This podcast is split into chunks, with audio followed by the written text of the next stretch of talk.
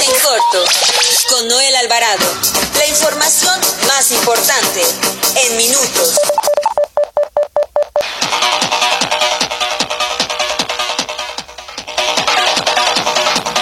Muy buenas tardes. Los saluda Noel Alvarado, editor de información del periódico La Prensa. Recuerde que transmitimos en vivo desde la cabina azul de los estudios de Peyac, de Organización Editorial Mexicana, la empresa periodística más grande e importante de América Latina. Bienvenidos a las noticias en corto del mediodía de este 22 de septiembre del 2020. Nacional. Un grupo de normalistas de Ayotzinapa ocasionan actos de vandalismo en las instalaciones del Congreso del Estado de Guerrero, donde le han prendido fuego a los accesos, además de arrojar piedras y otros objetos contundentes. Para poder ingresar, los normalistas utilizaron una camioneta. Exigen el esclarecimiento de la desaparición de los 43 estudiantes desaparecidos. Esto ocurre a cuatro días de que se cumpla un año más de los hechos de violencia en Iguala Guerrero en el 2014. En otro tema, el secretario de Relaciones Exteriores, Marcelo Ebrard, dio a conocer que México formalizará esta semana el acuerdo del mecanismo COVAX para la vacuna contra el COVID-19. Destacó que sería el primer contrato vinculante de acceso a México a las vacunas.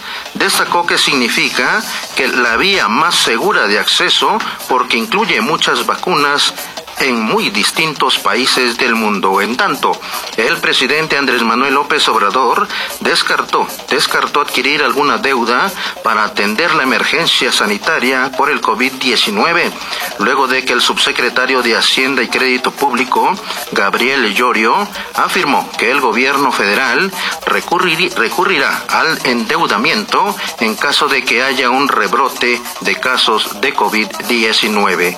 En otro tema, luego de que Jaime Cárdenas renunció como director del Instituto Nacional para devolverle al pueblo lo robado, el presidente Andrés Manuel López Obrador dio a conocer que será reemplazado por Ernesto Prieto, quien dirigía la Lotería Nacional. Además, le informó que estrategias de seguridad en busca de mantener la paz entre los mexicanos mediación de conflictos con taxis, maestros, mineros, electricistas, ejidatarios, empresarios y particulares fueron parte de las acciones que mantuvo el subsecretario de Gobernación Ricardo Peralta Saucedo durante su gestión al frente de ese importante cargo de la Secretaría de Gobernación.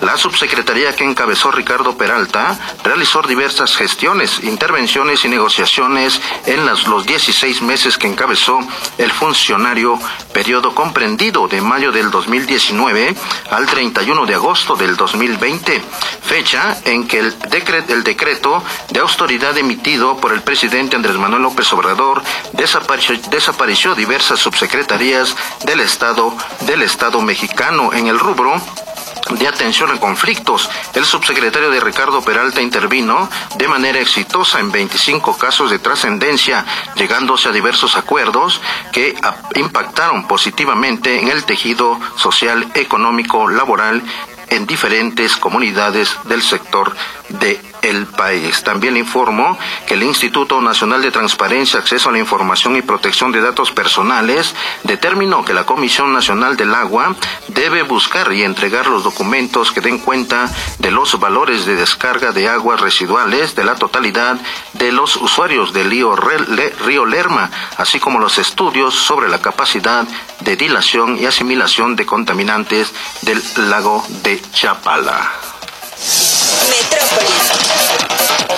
La fiscal general de justicia de la Ciudad de México, Ernestina Godoy, aseguró que a ningún servidor público de la institución se le cerrará la posibilidad de formarse, capacitarse y ampliar su horizonte a su nivel. Escuchemos a la fiscal Ernestina Godoy. Ninguno del, personal de la fiscalía, eh, a ninguno se le cierre la posibilidad de formarse de capacitarse, de, ampliar su, su, horizonte, su, su nivel.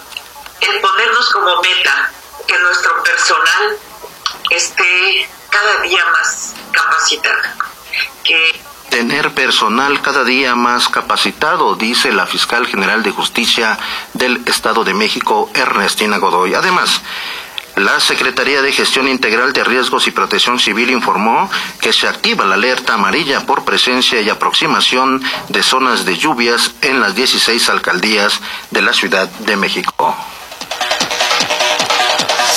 Nota La Secretaría de Seguridad Ciudadana detectó en las zonas limítrofes de la Ciudad de México y Estado de México corredores viales que concentran la mayor incidencia delictiva, así como los días, horarios y modos de operar por parte de los delincuentes. A partir del análisis e inteligencia policial, se detectaron zonas y cuadrantes de alto riesgo y mayor incidencia delictiva y violencia que por sus características requieren de una atención integral focalizada con mayor cobertura, presencia y acciones de coordinación. Amigas y amigos, con esto concluimos las noticias en corto del mediodía. Nos escuchamos a las 18 horas. Las noticias en corto con Noel Alvarado. La información más importante en minutos. Visítanos en Síguenos en nuestras redes sociales y escucha nuestros podcasts en Spotify y iTunes.